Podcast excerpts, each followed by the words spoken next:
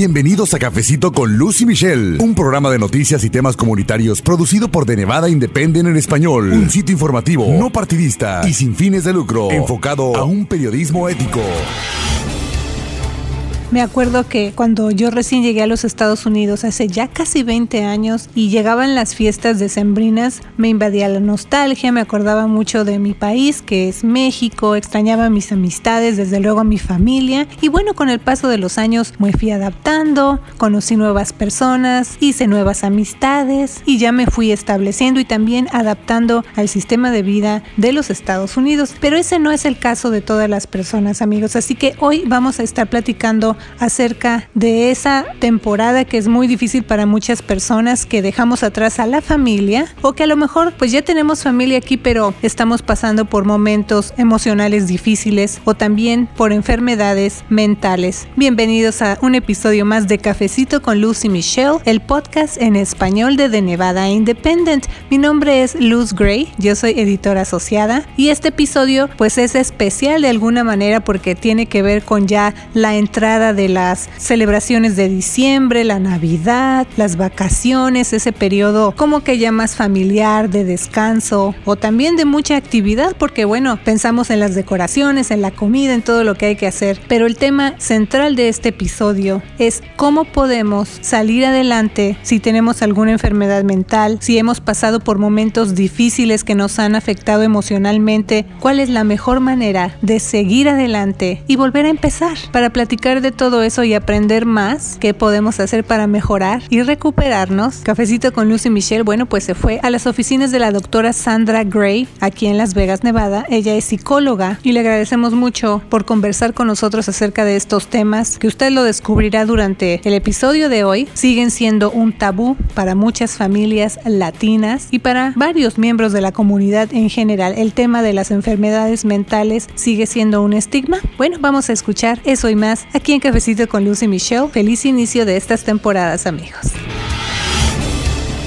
Estamos en plena época de fiestas y celebraciones decembrinas, pensando en la familia, los regalos, las vacaciones, pero esta temporada puede ser difícil de sobrellevar para quienes están pasando por depresión, a lo mejor perdieron a un ser querido, se sienten solos o hasta pasan por cierta ansiedad. Pero ¿qué es en sí la depresión? ¿Cuál es su diferencia con la tristeza, por ejemplo? ¿Cuáles son las enfermedades mentales? ¿Cómo podemos salir adelante no solo durante esta temporada de fiestas, sino en cualquier otra época del año? Y bueno, pues quiero darle las gracias a la doctora Sandra Gray por recibirnos. Estamos aquí en su oficina en Las Vegas, de hecho, así que doctora, muchas gracias por recibirnos y tomarse este cafecito informativo con nosotros. ¿Cómo está? Bien, bien, muchas gracias por tu invitación otra vez en tu show. sí, es que siempre tiene información importante para nosotros y muchas cosas que a lo mejor a veces desconocemos, doctora. Me gustaría que la comunidad que nos esté escuchando conozca un poco acerca de usted. ¿Cuántos años lleva usted ejerciendo en el campo de la psicología?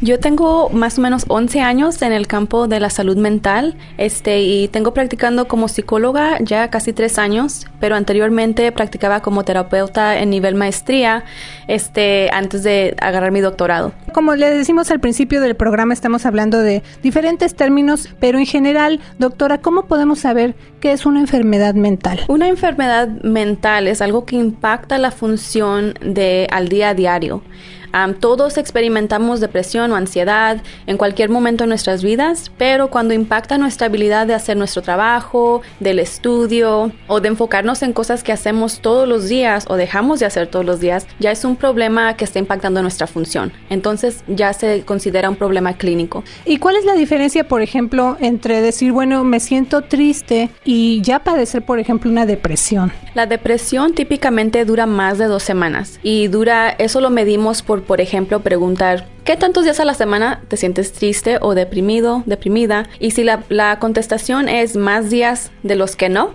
entonces es un problema clínico, especialmente si esos síntomas han durado más de dos semanas. Y la depresión no necesariamente dura así como dos semanas y luego ya se va, sino que esto puede ser durante muchos años. Sí, claro que sí, puede durar um, varios años y es un sentir donde, por ejemplo, hay siete días en la semana, pero unos cuatro, cinco días de esos días nos sentimos tristes o deprimidos. Y van a haber momentos donde nos sentimos bien, pero ese sentimiento regresa. ¿Y puede estar acompañada la depresión con otros síntomas que hablan de otra enfermedad mental? Sí, típicamente es, no es este, es común ver ansiedad también en, la depresión. Y hay diferentes tipos de depresión. Por ejemplo, ahorita que entramos en los días de fiesta, hay depresión que sucede cuando cambian el, cuando cambia el tiempo, por ejemplo cuando los días se hacen más cortos, se oscurece más rápido. Entonces hay gente que en esa temporada se siente más deprimida que, que, en otros tiempos durante el año. Entonces eso es una depresión basada en, en la temporada. También tiene mucho que ver entonces eh, eso, incluso como la luz del día, como usted menciona, todo eso influye entonces en el estado de ánimo y todo esto para la vida diaria, ¿verdad? Sí, claro que sí. Incluso yo siempre recomiendo a los pacientes que abran las ventanas ventanas, salgan a agarrar el sol, porque eso definitivamente nos ayuda a salir de ese estado deprimido.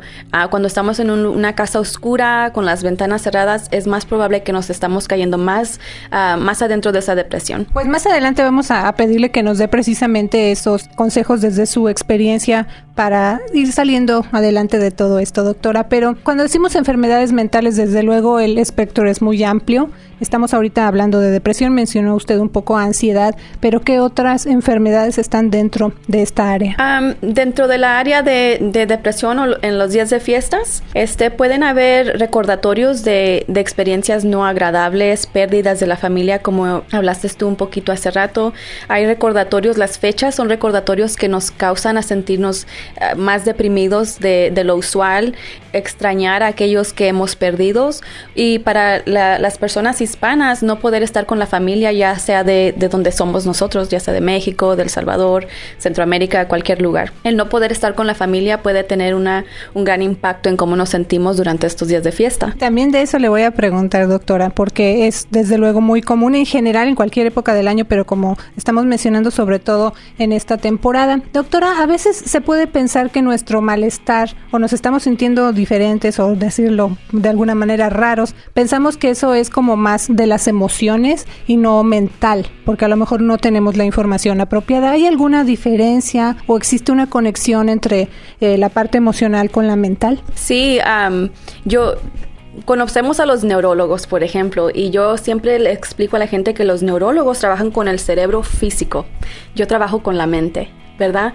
Y la mente está bien conectada con lo emocional y, lo emocional está muy conectado con lo físico. Hicieron un estudio que se llama el ACEs Study, donde eh, ah, le hicieron unas preguntas a los pacientes que iban a sus doctores médicos, ¿verdad? Ya sea por problemas físicos, como el diabetes, problemas del corazón. Y lo que encontraron es que eh, el ACEs es un estudio de ah, experiencias adversas durante la niñez. So, Adverse Childhood Experiences. Study. Y aún uh, continuamos a hacer ese estudio, este, y lo que encontraron es que los adultos que tenían uno o más experiencias adversas durante su niñez um, tenían era más probable que tenían problemas físicos como problemas del corazón, problemas de diabetes, de los riñones, este, y problemas este, internos, ¿verdad? Entonces vamos viendo que lo que nos dio a entender ese estudio es que lo mental y lo emocional están bien conectados, pero con todo el cuerpo. Hemos platicado anteriormente, no se ve, pero usted también ha hecho esa importante aclaración. Físicamente están esos síntomas y se presentan enfermedades, pero ¿cómo podemos atender esa parte emocional de una manera sana? O sea, saber hacer una distinción de decir, esta es una, una emoción, digamos, buena, que no está tan mal, pero hay otras que se quedan ahí atrapadas por muchos años y esas son las que nos hacen daño. Sí, claro, y, y como humanos tratamos de ser fuertes y el ser fuertes quiere decir que a veces no platicamos lo que estamos, uh, lo que tenemos por dentro. ¿verdad? Y eso nos empieza a dañar. Uh, el estudio ese que te platiqué ahorita, uh, verdaderamente estaba mirando el estrés, el nivel del estrés que, que causa problemas físicos, ¿verdad? Y entonces, ¿qué pasa cuando tenemos una, un problema emocional que, que, no lo estamos platicando o no estamos acudiendo a alguien para, para ver si realmente es un problema, ¿verdad? Nos estamos guardando el estrés y el cuerpo recuerda ese estrés. Y entonces es cuando vuelve vuelven a surgir esos síntomas donde la misma cosa que hemos estado guardando por mucho tiempo vuelve a subir para arriba y nos empieza a molestar.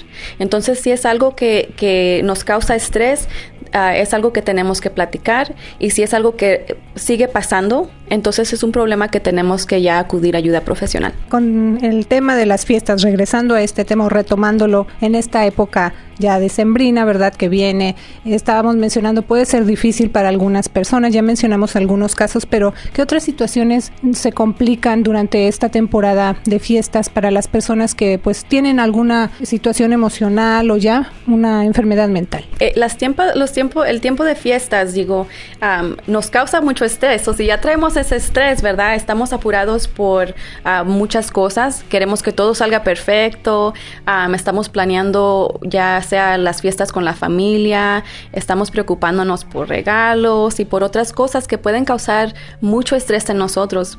Entonces no solamente es extrañar a los seres queridos, pero también tratar de llegar, de llegar a unas expectativas que tenemos, ¿verdad?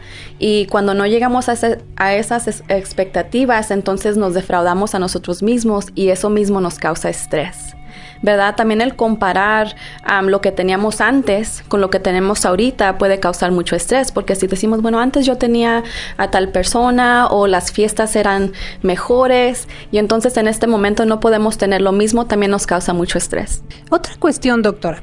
A veces durante las reuniones familiares pues pueden surgir, por ejemplo, discusiones, ¿no? Porque hay diferentes puntos de vista, no sé, en temas de la religión o la política o a lo mejor hasta los deportes, ¿no? Pero eh, también, entonces, muchas personas de pronto a lo mejor sienten esa ansiedad de mejor no ir a la celebración o pensarlo dos veces porque eso a lo mejor puede pasar. ¿Hay algo que usted nos pueda recomendar para prepararnos y no perdernos esos momentos de convivencia con los seres queridos? Sí, yo creo que es importante este mirar y poner límites en, en nuestras propia persona, ¿verdad? Y lo importante es saber cuándo decir no. y eh, porque nos sentimos obligados a participar en eventos sociales o en nuestra cultura especialmente hay, hay unos valores que no son tan buenos, son tóxicos, ¿verdad? Donde mm, seguimos reuniéndonos con personas que tal vez no nos hacen bien emocionalmente. Entonces es importante poner límites a qué vamos a decir que sí y a qué vamos a decir que no, porque el ponernos a ir a cada fiesta que nos invitan o tenemos que ir acá porque somos familia, nos puede dañar mucho emocionalmente. Entonces ya cuando miramos bueno, vale la pena ponernos emocionalmente mal o mantener esos valores de que somos familia. Entonces, porque somos familia tenemos que reunirnos con alguien que es tóxico. Entonces es importante mirar qué nos hace bien y qué nos hace mal y poner límites tenemos mucha dificultad en decir que no a veces. Eso le quiero preguntar, entrar un poco más en detalle. ¿Cómo podemos nosotros determinar, digamos, ese, ese límite como usted menciona con nosotros mismos? yo creo que es importante saber uh, nuestros propios límites personales, no solamente poner límites a las personas, ¿verdad? Que nos, nos tenemos a nuestro alrededor. Porque si nosotros sabemos, bueno, si yo digo voy a traer esto a la fiesta o voy a traer lo otro o sí voy a ir. Entonces, sabiendo que eso nos va a causar mucho estrés, uh, eso es una buena, una buena indicación de que tal vez teníamos que poner un límite y no lo pusimos. Ah, por ejemplo, si yo me hago, me hago voluntaria de hacer los tamales para Navidad, ¿verdad? Pero sé que estoy muy ocupada en el trabajo y que hacer eso me va a causar mucho estrés. Entonces yo fallé en poner un límite porque en ese instante voy a andar tan apurada por algo que la realidad es que no vale la pena, ¿verdad? Pudiendo tener, acudir ayuda, por ejemplo, o decirle a alguien, ¿sabes qué? Yo te ayudo con esto, pero no te puedo ayudar con lo otro. Entonces, esos son no solamente límites personales, pero también límites a qué nos vamos a exponer. No nos vamos a exponer, como tú dijiste, si vamos con familiares que solemos tener discusiones con ellos, ya sea sobre la religión o sobre otra cosa. Eh, tenemos que ver qué es lo que vale la pena para mi salud emocional. Y eso también, por ejemplo, el comprometerse con algo, no porque no se pueda hacer o no seamos capaces de hacerlo, pero como usted menciona, pues ver lo que tenemos ahí atorado, pendientes que tenemos que resolver o a lo mejor prioridades. Yo creo que tal vez esa pueda ser la palabra clave. Sí, y la prioridad siempre tenemos que ser nosotros, ¿verdad? A lo emocional. es muy fácil poner las, las necesidades de otras personas enfrente de nosotros, pero eso nos daña emocionalmente. Entonces tenemos que mirar, bueno, yo no voy, no, para mí no vale la pena andar estresada cuando puedo buscar otra solución o puedo poner un límite, por ejemplo, ¿verdad? El estrés financiero también es, es algo que causa mucho estrés en los días de fiesta porque con todo lo comercial, todas las fiestas se han hecho muy comerciales, ¿verdad? Entonces ya nos estresamos o nos hasta nos endeudamos, ¿verdad? En, ir a comprar regalos o a comprar cosas que necesitamos y, nos ponemos un estrés financiero que definitivamente va a afectar no solamente a nosotros, pero a nuestras familias. Y hemos visto que el estrés financiero causa muchos problemas entre las parejas y las familias, entonces puede agregar más estrés todavía a las demás cosas que ya nos comprometimos. Ya mencionamos, se puede presentar depresión o se puede hacer a lo mejor más severa, doctora. Muchos ya lo mencionamos, también tienen a sus familiares lejos, puede haber sentimientos de soledad o desesperanza o no es fácil reencontrarse con los familiares. El saber reconocer que nos tenemos que poner límites para no ponernos nosotros mismos en situaciones que nos van a causar estrés o alguna otra emoción negativa. Y doctora, me gustaría entrar un poco más en detalle en la parte de, pues cuando ya lamentablemente perdimos algún ser querido, ya sea que haya fallecido o que tenga muchos años que no sabemos de esa persona o tal vez eh, pues que hemos estado distanciados con alguna amistad. Todo eso también nos puede llegar a afectar. ¿Cómo podemos salir adelante de esto? Sobre todo en esta época decembrina. Es importante acudir a apoyo, ya sea en nuestras iglesias, donde podemos convivir con otra gente para no sentirnos tan, no sentir la soledad, ¿verdad? Y la tristeza que nos trae. Ah, también es importante distraernos de esa manera. algunos métodos de también sobre salir de, ese, de esa depresión o de esa soledad es como por ejemplo ir de voluntarios a un lugar donde podemos donar nuestro tiempo para ayudar a gente durante estos días de fiesta, ya que nos hace sentir no solamente a nosotros mejor, pero también también contribuimos de una, manera, positiva. También es importante ah, convivir con gente que nos apoya emocionalmente, ¿verdad? Y encontrar lugares, como mencioné ahorita, la iglesia es un lugar donde encontramos apoyo típicamente en nuestra comunidad. La iglesia es una gran parte de nuestro apoyo, nuestro support. Y entonces es importante acudir a esos lugares donde nosotros encontramos apoyo emocional, donde encontramos a gente que nos va a ayudar a sobresalir de esos lugares y también dar nuestro tiempo para sentir ese, ese sentir de, bueno, que nos trae los días de fiesta, ¿verdad? De, de dar nuestro tiempo, dar nuestro, lo que sea para, para ayudar a otra gente y eso nos ayuda a nosotros mismos. Como dicen, regresar un poco a la comunidad, algo de lo que nos ha dado y también mencionaba usted rodearse de personas positivas, eso también tiene una gran diferencia. Doctora, también es muy común que cada que se acerque el fin de año hagamos un repaso, ¿no? De cómo nos fue, eh, nos cuestionamos pues qué hicimos bien, qué hicimos mal, pero a veces podemos ser muy duros con nosotros mismos y nos, nos podemos causar un daño también o a los seres queridos que nos rodean. ¿Hay algún tipo de plan que podamos seguir para prepararnos mejor para iniciar ahora sí que una nueva etapa, en iniciar el año de una mejor manera sin tener que venir arrastrando estas emociones negativas? yo pienso que eh, al repasar el año a veces nos defraudamos, ¿verdad? Y eso puede causar que nos sientamos tristes o ah, deprimidos también, pero es importante saber que cada día presenta una oportunidad nueva para salir adelante. Lo que pasa frecuentemente ah, que yo veo en, en individuales es que cuando nos llenamos de puro estrés o de demasiado estrés, entonces dejamos de cuidarnos a nosotros mismos. Cuando empezamos el año, típicamente decimos, bueno, voy a hacer esto para cuidarme más, para ser más saludable o para, para hacer decisiones financieras más positivas o buenas, por ejemplo, pero eso lo dejamos de hacer cuando dejamos de cuidarnos a sí mismos, ¿verdad? Y eso es lo que causa el estrés, es que nos causa ah, dejarnos de, estar en el plan y las metas que hemos hecho, por ejemplo. podemos usar el ejemplo de perder de peso, ¿verdad? Es, un, es una meta muy común de la gente, ah, pero lo que pasa es cuando tenemos estrés, o no comemos o comemos de más, ¿verdad? Por ejemplo. Y entonces, entre más estrés, menos tiempo nos deja para nosotros. Y por eso es importante poner los límites. Y los días de fiestas es una, temporada esencial y muy importante para hacerlo, ¿verdad? Si empezamos desde ahorita a poner límites personales, tal como límites de quién nos va a rodear, ¿verdad? Entonces vamos a ver que en el próximo año vamos a tener más capacidad de llegar a las metas que nos proponemos ah, porque nos estamos cuidando a sí mismos. Doctora, y también amigos que nos escuchan aquí en Cafecito, de acuerdo con la Alianza Nacional de Enfermedades Mentales del Norte de Nevada, que conocemos como NAMI, uno de cada cinco adultos en los Estados Unidos experimenta una enfermedad mental. Doctora, ¿usted cree que hay un estigma en general acerca de las enfermedades mentales? Claro que sí, especialmente en las comunidades hispanas y en otros grupos minoritarios, este, porque no vemos la salud mental como algo que no queremos tener o que pensamos que tenemos que estar locos para tener, ¿verdad? Pero como nos damos cuenta por el estudio, el ACES, el estudio ACES que conté hace rato, cuando vamos mirando que la salud emocional es tan importante como la salud física, entonces podemos ver que es importante cuidar la salud mental, ¿verdad? Todos tenemos salud mental. ¿Verdad? Ah, pero también es importante cuidarla, ya como cuidamos a nuestra salud física, porque puede resultar en desórdenes, ¿verdad? Si notamos que nos estamos poniendo tristes y no acudimos a ayuda, entonces esto se puede convertir en depresión.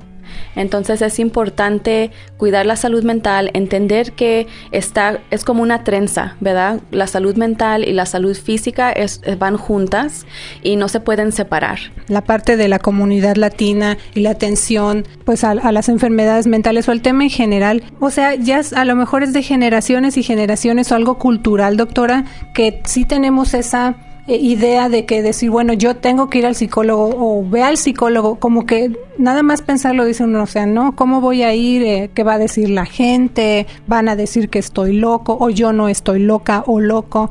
Pero doctora, yo creo que a lo mejor los tiempos ya han cambiado. ¿Cómo nos podemos hacer a esa idea o entender que no es algo pasajero y que está ya clasificado como una enfermedad mental, o sea, es algo, una condición seria, ¿verdad? Sí, eh, especialmente cuando, si miramos en nuestras ah, generaciones pasadas, ¿verdad? El, valor del aguante es un valor que hemos pasado de nuestros abuelitos a nuestros padres, a nosotros.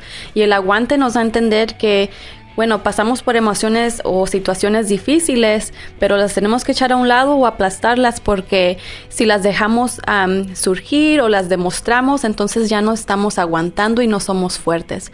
Pero lo que pasa es que eso va, va este, acumulando el estrés en nuestros cuerpos, que como platicamos hace rato, eh, resulta en problemas físicos, ¿verdad? Y entonces hay valores que tenemos que dejar ir, como el, ese valor del aguante. Es importante saber que no todo lo vamos a aguantar y que podemos acudir a apoyo cuando nos sentimos débiles. Y cuando tratamos de ser fuerte para nuestros niños, por ejemplo, estamos también pasando el mensaje que tener emociones negativas no es bueno, ¿verdad? Y entonces nuestros hijos van creciendo con ese valor del aguante y no van viendo que podemos manejar las emociones difíciles de una manera saludable. Tiene razón también, doctora, esa parte quisiera preguntarle de la importancia del el ejemplo que se le está dando a las nuevas generaciones. A lo mejor usted lo mencionaba en el segmento anterior, de adultos venimos arrastrando esos patrones o esas emociones o situaciones adversas que pasamos en la niñez y ya que somos adultos también poner atención en que vienen nuestros hijos o las nuevas generaciones. claro, yo hablo mucho con mis pacientes sobre los traumas intergeneracionales que se van pasando de, de las generaciones anteriores hasta las de ahorita. Por ejemplo, este, la, la pobreza con las que batallaron nuestros abuelos y bisabuelos, ¿verdad? Eso es algo traumatizante. Si nuestros padres trabajaron desde los seis años, ¿qué niñez tuvieron y, y qué están pasando a otras generaciones, ¿verdad? Cuando perdieron su niñez o pasaron por épocas tan difíciles que desde seis años tenían que trabajar, por ejemplo, ¿verdad? Entonces eso se va pasando uh, y también hay valores de, de trabajar, ¿verdad? Que si no trabajamos, pues somos flojos, ¿verdad? Pero también no nos estamos dando tiempo para descansar. Entonces hay cosas de que van pasando de generación en generación, pero que nos van dañando. Fíjense que en esta para prepararme para la entrevista encontré que la Alianza Nacional de Enfermedades Mentales del Norte de Nevada indica en su sitio de internet que un 16.3% de adultos hispanos están viviendo con una condición de salud mental, mientras que en adultos anglosajones el porcentaje es de 19.3% y en la comunidad afroamericana el porcentaje es de 18.6%. Doctora, desde su experiencia, ¿usted ha visto barreras para que la comunidad latina acuda a terapia con un profesional de la salud mental, aparte de las que ya hemos explorado? Bueno, el estigma yo creo que es una, una gran barrera para la comunidad hispana, como también el acceso a recursos, ¿verdad? Este, si no sabemos qué recursos, ¿cómo los vamos a usar? Entonces, tenemos que darnos cuenta que sí hay recursos en la comunidad, de proveer educación a nuestra comunidad latina ah, para demostrar que, que, hay gente que nos va a entender nuestra cultura. Es muy importante ir con alguien que, y lo hemos platicado anteriormente, ¿verdad? Mis papás son emigrantes de, de México, yo soy de primera generación aquí en los Estados Unidos y entonces yo he encontrado que la, la cultura que que se puede compartir en las sesiones terapéuticas, ¿verdad?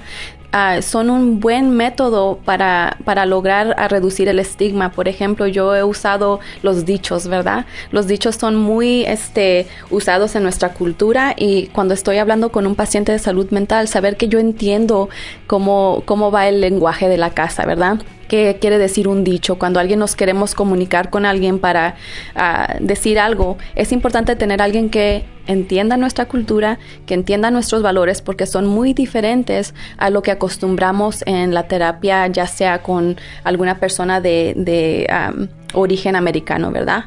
Con la cultura, ya sea Western culture, que le dicen. La cultura occidental. La Alianza Nacional de Enfermedades Mentales del Norte de Nevada indica que algunas cuestiones críticas que enfrentan las comunidades multiculturales para la atención de enfermedades mentales son, entre algunas, menos acceso a tratamientos, niveles más altos de estigma, como ya lo mencionó usted, barreras del idioma, un sistema del cuidado de la salud que no es sensible a sus necesidades culturales, que ya lo mencionó usted, o bajos niveles de acceso a seguro médico, esto entre otros pero muy importante ya, el tiempo se nos va, doctora. Pero pues el mensaje que tenga usted para que nuestra comunidad preste atención a la importancia de cuidar nuestra salud mental. Sí, claro, yo creo que especialmente en estos días de fiesta, este, tengan muy presentes cuáles son las prioridades, este, qué vamos a sacrificar por nuestra salud emocional, por ejemplo, eh, a qué vamos a decir que no y a qué vamos a, a dar nuestro tiempo, ¿verdad? Este, también identificar cuáles son personas en nuestra vidas que son tóxicas y que contribuyen a nuestro estrés o problemas emocionales, por ejemplo. En las familias hispanas ah, tratamos de, valorar mucho a la familia y no más porque somos familia no quiere decir que tenemos que rodearnos por personas que nos lastiman. Tratamos de, yo lo explico como tratamos de echar todo bajo del, tapete para mantener el equilibrio, ¿verdad? No queremos causar problemas y por eso a veces no hablamos de las cosas. Entonces en estos días de fiesta es importante mantener límites no solamente personales, pero límites de, de quién dejamos entrar en nuestra área personal para no estresarnos, no estresarnos financieramente, tener un budget, un límite de lo que vamos a gastar para regalos, por ejemplo, y saber cuál es el, verdadero significado de los días de fiesta. Así es, doctora. Y bueno, pues la Alianza Nacional de Enfermedades Mentales del Norte de Nevada ofrece grupos de apoyo, orientación gratuita. El número es 775-470-5600 y puede encontrar más información en su sitio de internet naminevada.org. Y por supuesto, doctora, siempre acudir con ayuda profesional y certificada. Claro que sí, alguien licenciado, alguien que tenga experiencia en los problemas a los que están acudiendo, porque hay diferentes ah, métodos métodos de tratar diferentes desórdenes. Muchas gracias por su tiempo, doctora, y recibirnos aquí en su oficina la doctora Sandra Gray. Ella es psicóloga en Innovation Behavioral Health Solutions. Muchas gracias por estar en Cafecito. Gracias a ti, hasta luego. Gracias también a usted por escuchar Cafecito con Lucy Michelle, producido por The Nevada Independent en español. Amigos, mi nombre es Luz Gray, yo soy periodista y los invitamos la próxima semana para otro cafecito aquí en la Campesina 96.7 FM. Muchas gracias. Gracias por habernos acompañado a una emisión más de Cafecito Cafecito con Luz y Michelle. Un programa de noticias y temas comunitarios producido por The Nevada Independent en español. Un sitio informativo, no partidista y sin fines de lucro, enfocado a un periodismo ético. The Nevada Independent en español. Nuestro estado, nuestras noticias, nuestra, voz.